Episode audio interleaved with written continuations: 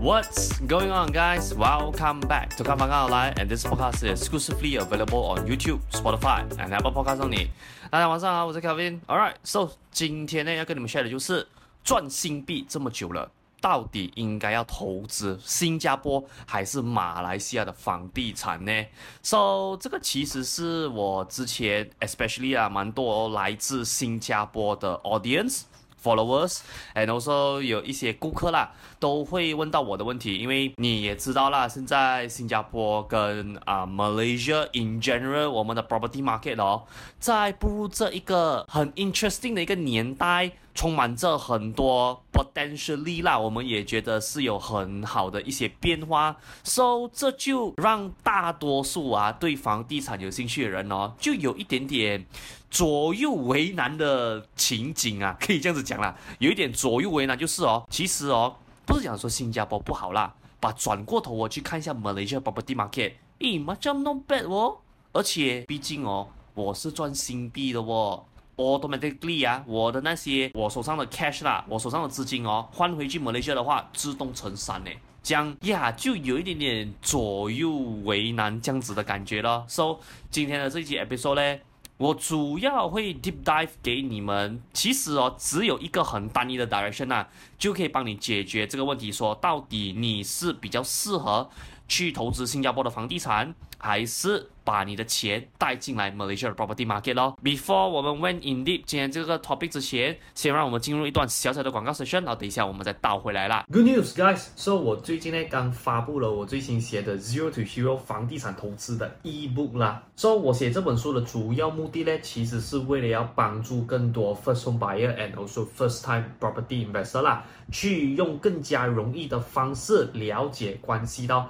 房地产这个领域的 knowledge 哦。这样我在这本 ebook 里面呢，主要有 cover 了房地产四个 aspect 的东西啦。第一个就是你买房之前必须要做好的基础准备工作。第二个就是房屋贷款的知识。再来第三是房地产的 basic knowledge。再来第四就是 property investment。你在你的策略布局上面，我会给你一些小小的 tips 哦。所以我在这个 ebook 里面有 cover 到的 topic，就好比如 freehold、leasehold，还有 private lease 等等地契之间的差别。再来就是我有在这一本 ebook 里面 share 给你的一个 formula，就是你可以这样子 based on 你现在的薪水去计算出你可以负担到多少钱的房屋贷款啦。再来第三，this has been one of the most requested topic that has been requested to written in this ebook，那个就是 refinance。And yes, I do know most of you guys do heard the goods and bad things about refinance，no matter 是在 online 还是 offline 都好。But 我在这本 ebook 里面呢。 是以一个非常之中立的方式去跟你解释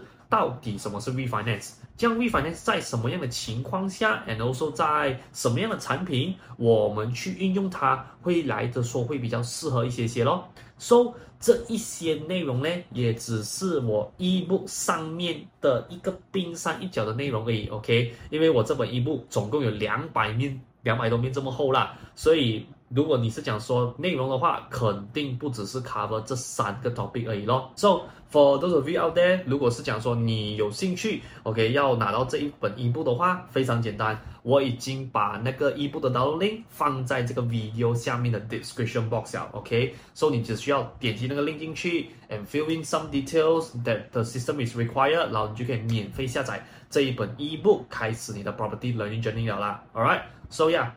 这个 plugin ads 就先到这边，So guys, let us get back to tonight's main show 啦。Okay, let us get back into 今天的这个 main topic 啦。So 先给你们了解一下啦。嗯，其实我之前呢，之所以会说到这么多问题的原因，是因为啦，有蛮多新加坡 PR 或者是啊、呃、Singapore citizen 的观众啦，他们有找到我 consult 我关于这个问题啦。因为 as you guys know，我最近也有做了几集的 episode 去大概跟你们聊一下啊、嗯 JB 还有就是可能稍微啦有 touch 到一点点新加坡房地产的一些东西，so 就有算是 intrigue 到有些人的兴趣，and also 可能有一些问题可能困扰他们很久了，，so 他们也是就想说看到我的 video Macam 好像可以帮到他们解决这个问题，时候就来找到我啦。第二个，我看到我最主要的原因是什么？是因为哦，为什么很多人会在这件事情上面会有个左右为难的一个情景？是因为啊。第一，你想说投资新加坡国内的房地产哦，为什么会好的原因，是因为新加坡内部的市场需求哦，其实以这么多年来讲哦，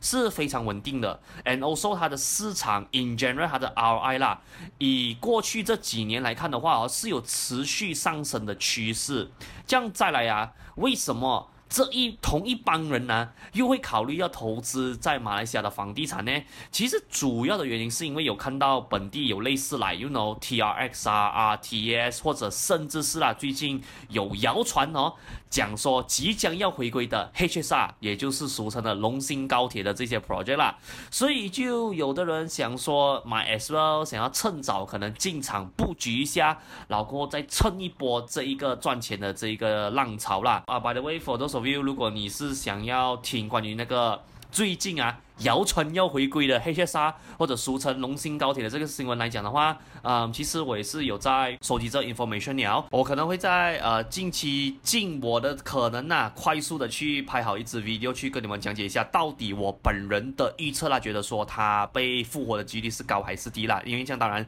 这个东西哦，其实。somehow 也是要等 after 周选了过后，才大概有一个很明显的名目啦。只不过 based on 我现在收集到的一些 information 来讲的话，至少比以前来讲不会再是这么的，就是纯粹打嘴炮那种而已啦。就真的是你从一些比较 behind the scene 的一些资料哦，有看到一些 actual 的 data 是，他们好像是有在筹备着要让它回归，只不过现在他们做着的这些动作哦。还没有说是很恐慌的告诉你说他们要去 revive 这个 project 啦，so 一切的一切等 after 我做完了我的 research，做完了我的功课过后，我自然到时候就会再拍一集 content 去跟你们去做分享啦。so 让我们先回到来解决今天的这个主要的问题啦，就是哦，如果说今天哦你是在新加坡上班，in short 啊，你赚新币已经可能这么多年来讲的话啦，你应该要投资在新加坡。还是马来西亚的房地产呢？我会给你的那个大方向是啊，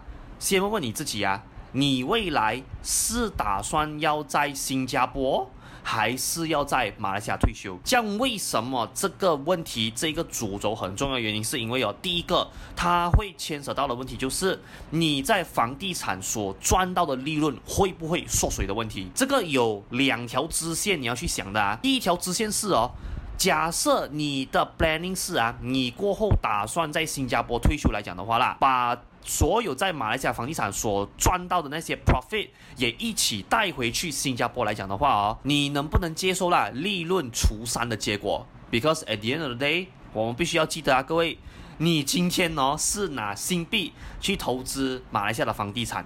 这样，你今天是把新币换成马来西亚 ringgit 吗？这样肯定的，因为新币它本身是一个比较大的货币，所以变成说你换回来马币的话，自然而然你的 amount 是更加多的。这样，要是 on the other way round 啊，今天是你要把 Malaysia ringgit convert back to Singapore dollar，把钱带回来来讲的话啦，呀、yeah，这个就是我讲你一定要考虑到的，就是你能不能接受啊？可能呐、啊，只是 random example 啊。你在马来西亚赚了三百万马币带回来新加坡时候哦，end up 只有大概一百万左右，这个是第一个啊，你要去考虑好的支线。接下来第二条支线是啦，要是说你最后最后的 end goal 是哦，你要打算在马来西亚退休来讲的话啦，我本身就觉得你就不会遇到好像刚刚前面新加坡那条支线的问题了。为什么？就是因为毕竟哦，你在马来西亚的房地产上面呢，你赚到了钱过后你是。在马来西亚这边花，所以它其实没有那个利润要不要除上的那个 conflict 了，所以这个是第一个为什么？我要你们去思考的问题，就是你今天真的要先问问自己呀，我管你今天几岁都好，哪怕你今天跟我讲你二十多三十岁都好啦，只要你今天那 confuse 在于就是你现在要把在新加坡赚了的这一笔钱放在新加坡还是马来西亚的房地产来讲的话，这个问题你一定要先去想清楚，and 这个 planning 你一定要先 at least 啊，大概有。一个名目知道说你要走哪条路线，So 为了解决一些朋友啦，可能对于我这两条支线上面的一些 confusion 哦，所以这个 part 我大概跟大大家比较不是说很 in depth 吧，就稍微 in depth 啊，去跟你们解释一下为什么我会需要你啦。set down 在这两条支线里面的其中一条支线，最主要的原因是哦，第一条支线是假设说啦，你计划是在新加坡退休的话哦。我知道，虽然讲说新加坡政府最近有推出了很多啊，为了要抑制他们国内房地产过热的这些政策哦，我还是建议说啦，要是你真的是想要在新加坡退休的话，把你的钱投资在新加坡国内的房地产会比较好。Because at the end of the day 啊，我会给你这个建议哦。只有一个很单纯，yet again，我也觉得啊，很 powerful、很 persuasive 的一个理由啦，就是今天呢，在新加坡的内部市场的需求，and also 啊，国家整体的发展速度哦，真的是两个不一样的东西来的，一个天一个地来的，所以这就是为什么我常常会跟很多人讲一句啊，就是。你真的是有心想要打算在新加坡退休？我也知道在新加坡投资房地产，如果 compared to Malaysia 来讲的话啦，是比较难做到的一件事情是没有错。但是我还是诚心建议啊，if 你的 end goal 是真的要 retire a comfortable life in Singapore 来讲的话，真的 put all your money and also your time and effort 在 Singapore 的 domestic property market 会比较好。我也觉得啦。虽然说政府有推出很多为了要抑制哦，他们国内房地产啊、市场过热的这些政策，会导致到说啦，你投资房地产来讲会来的比较困难一点也是没有错，但是我还是很建议啦，你去做这个方法的原因是什么？是因为哦，到最后每一个难题哦，终究啊，它都有一条活路给你走的。所以你只是要去 figure out，就是如果现在你有面对麻将随便一个问题啦，这样你应该要去想的就是我要有什么方法去解决这个问题，而不是给这个问题哦打倒你。所以再来第二条支线呢，就是如果说啦，你的 end goal 我是你打算要在马来西亚退休的话啦，这样你的 game plan 就是这样子嘞。我可以这样子讲吧，based on 现在我观察到的 market 的趋势，然后说一些数据来讲的话啦，要是你本身是真的有计划想要在马来西亚退休的话哦，我觉得你先 set 给你自己一个目标咯，就是在 before 你退休之前哦，去尝试累积一个价值马币三百到五百万的房地产投资组合，这当然必须是要净资产呐、，OK？这样为什么我去讲这个东西呢？很简单的，因为哦，你想看一下啦。今天要是说我们以 render ROI 去做计算的话啦，其实你也不用到太高的，你只需要你的 portfolio 的 performing 哦，大概每一年呐、它 performing 在一个四到五八千左右来讲的话哦，你的 annual income 哦，你的 render 那一下来讲的话啦，就差不多可以拿到 about 一百二十千到两百千。马币左右的一个年收入了的，这样换算成每个月来讲的话啦，其实也就 about 一万到差不多接近一万七马币左右的这个收入咯。Of course，如果 for those 的 people，如果你知道的话啦，要是说今天哦你在马来西亚啦，你可以拿到差不多这样子的收入，或者是甚至你可以拿到差不多每个月啊。二十千的 income 来讲的话啦，even 你今天在 KL 来讲的话哦，只要你今天拿 by the way 啊，你不是那种啊每天三餐要拿燕窝漱口的人来讲的话啦，我可以说 you can live a very very comfortable life in Malaysia。So 在这边也要提醒你们的东西就是啦，尽量啦避开那一些哦过百万的 residential property，unless 今天你是打算买来自住。这样尽可能哦，你买的 property 是要 stick to 那些 medium price safety margin 的价位里面呐。这样至于那个 medium price safety margin 是这样子去 identify，这样子去 indicate 嘞。啊、我之前有做过一些 video 去跟讲解聊啦，所以如果你有兴趣的话，翻回去之前的 video 来看哦。On the other hand，for those of the people 啦，如果你本身是 cash on hand 比较多，和你本身在投资 commercial 或者是 industrial property 比较有经验的话啦，I would say。Go right ahead，因为到最后啊，我本身作为一个 property agent，我也是要讲这个老实话啦。Commercial and industrial property 哦，是我们整个房地产投资的这一场游戏的 end game 来的。因为今天呢、，Sorry to tell you this 啊，residential property 哦，它的 ROI 哪怕 performing 再高再他妈的紧超都好的话啦。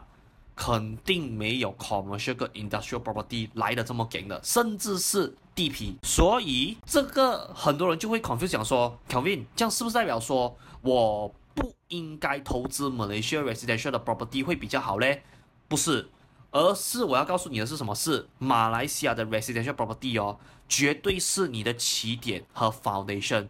这样你说，如果今天你真的是要 level up 去了那个最高境界来讲的话啦。你肯定哦是不能只是 stuck 在 residential property 的，而是今天你投资了一定的量过后，你肯定要 convert 那一些的那些 residential property into commercial 或者是 industrial property. That is how you can have a sustainable and a longevity of your property investment game 啦。当然，我也知道有一些人哦，他们可能目前已经在新加坡有买了一些屋子的。这样，如果说你是有打算过后把你这些新加坡的屋子可能打算卖掉啊，或者甚至是说是出租出去也好的话啦，我觉得这个也是一个很好的加分题，因为毕竟啊，我讲的这个价值三到五百万马币的这个房地产投资组合 portfolio 是今天你的 portfolio 是 hundred percent 啊，只有 s i Malaysia property 的情况下，这样要是说今天你已经是在新加坡之前可能早些时候啦，你已经有 accumulate 了一些 property 在那边来讲的话，这样你在 Malaysia 你买的量可能就不需要这么多了咯，因为。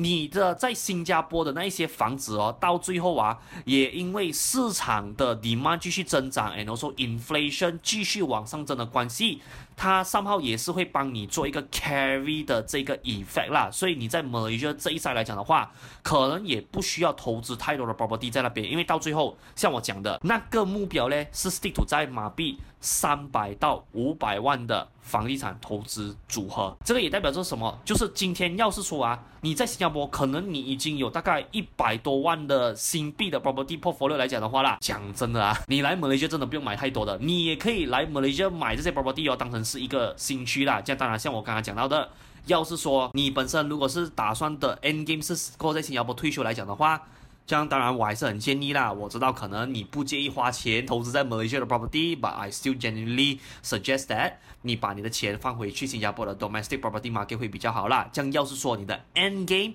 是在马来西亚退休来讲的话，这样当然呢你就肯定需要 spend 一些啊、funding 啊、去投资在 Malaysia 的 property 啦。So that 说这个举动哦，不只是在 ROI 上面你要去做的一个决定，but also at the same time 啦，是因为你要想到啊。Property management 的问题，because at the end of the day, not every one of us here is so lucky enough that 我们可以找到一个尽力 and also 很尽责的一个 property manager。这样在 before 我们找到这个很 responsible、很 skillful、很很 proactive 的这个 property manager 之前哦，我觉得你就要 factor in 的一个 factor 就是哦，可能这个 property 是我过后可能需要自己亲手下下场去管理的啦。All right。 So，我觉得也差不多到了尾声，要跟你们去做一个小小的总结了啦。在这边也先跟你们分享一下啦，为什么我今天会想要去 share 这个 topic 的主要原因。第一个原因呢，是因为我是为了方便你们哦，有一个更加清晰的 game plan。因为毕竟今天我讲的这个 topic 有一点点是牵扯到 retirement planning 了啦，所以我觉得 retirement planning 这个东西哦，其实最好的话啦是 before。这个事情真正发生之前呢，我觉得大家尽早的去 figure out 你的 game plan 会比较好一些些。Because once 你 figure out 好你的 game plan 了过后，你就可以花更多的时间跟精力去想办法说 How can we make this game plan come true 啦？再来第二个哦，也是最主要原因是什么？是我想要提醒在座的你们，这一个 game plan 呢。请你不要等到啊，你正式退休了的那一天过后，我把所有的资产变现，and also 把你所有的 cash 拿出来了过后，才讲说，嗯，Kevin，I want to start execute this game plan。这个方案呢，我可以告诉你啊，绝对绝对行不通的。为什么？除非说啦，今天你是要 cash buy 那一些 property。或者你是属于在银行的定义里面呢、，super high net worth 的人来讲的话啦，不然哦，银行啦都是以你每个月的收入来决定要不要贷款给你去买房子的。所以在这个 game plan 的其中一个 focus point 是啊，你应该做的事哦，在你现在还有收入的情况下啦，去杠杆你的 income，然后去投资这些 property 才对。然后 along the way 啦，再慢慢的把你手上的房子一点一点的把从原本跟银行负债买的这些 property 咧，变成零负债的净资产，这个才是他真正的 execution part 应该要做的东西。真的啊，我看过太多人士哦，他真的以为说啦，我买房子跟以前哦是很容易的，只要有钱就带塞的。可是 to be fairly honest 啦，银行哦也不是傻的。经过了这么多风风雨雨过后啦，银行现在在制度上面也是肯定有做出一些改变了啦。所以各位。我也可以再 plus 多一个建议给你们的，就是哦，要是你本身对于现在的房地产买卖程序你并不是很 clear 来讲的话啦，你不要讲说我的 content 啊，你今天只要去谷歌，你带说 how to buy a property in Malaysia 来讲的话啦，都会有一大堆的资料给你去做参考咯。所以 yes。Please do leverage on 这一些 internet resources 啊！真的，各位，你身处在一个很美好的年代了，你不再像以前这样子。以前呢、啊，你要问这些 resources 哦，他妈的还要请人家吃饭啊、喝酒啊、做那些无也不也代志哦，结果掏出一个啦，根本都不需要花这么多钱去学到的东西。所以，please。善用网络资源呐，OK。So 今天这个 episode 就先到这边了啦。So for those of you if you like today's episode, please do help me like, share today's episode 啦。And also 在你啊都听完了这几集过后啦，顺便也在这个 video 下方的 comment section 哦留言，让我知道一下你本身的感想是如何啦。这当然，regardless of whether 你本身的看法与我相同与否的话都没关系，你都同样可以把你的啊、留言写在下方的这个评论区咯。So that 说我可以借用你的 point of view 去可能看到不一样的世界，或或者 potentially 啦，可以学习到新的东西，也说不定的。And for those of you 啊、假设说你是今天在 Spotify 或者是在我的 Apple Podcast channel 收听到今天的这期 episode，然后你同时又想要 comment 来讲的话啦。就需要你辛苦一点点啦，你先暂时过来我的 YouTube 这边，把你的感想哦全部写在啊下方的这个 comment section 啦。And for those of you if you like today's content，你想要 keep on track 我 upcoming 的 update 来讲的话，非常之简单，OK，只需要 subscribe to 我的 YouTube、我的 Spotify，然后说我的 Apple Podcast channel，这样 whenever 我有做任何更新的话，system 就会 notify 给你知道咯。And please do remember，啊、，leave a five star rating review on my Spotify and my Apple Podcast channel as well 啦，啊，if you like my content 啦，so 你本身的 subscription and also rating 哦，当然不只是可以帮助这个 system 去 run 它的 algorithm，so that 我的 content 可以有更多的 exposure 给那些需要的人看到，but also 对我来讲也是一个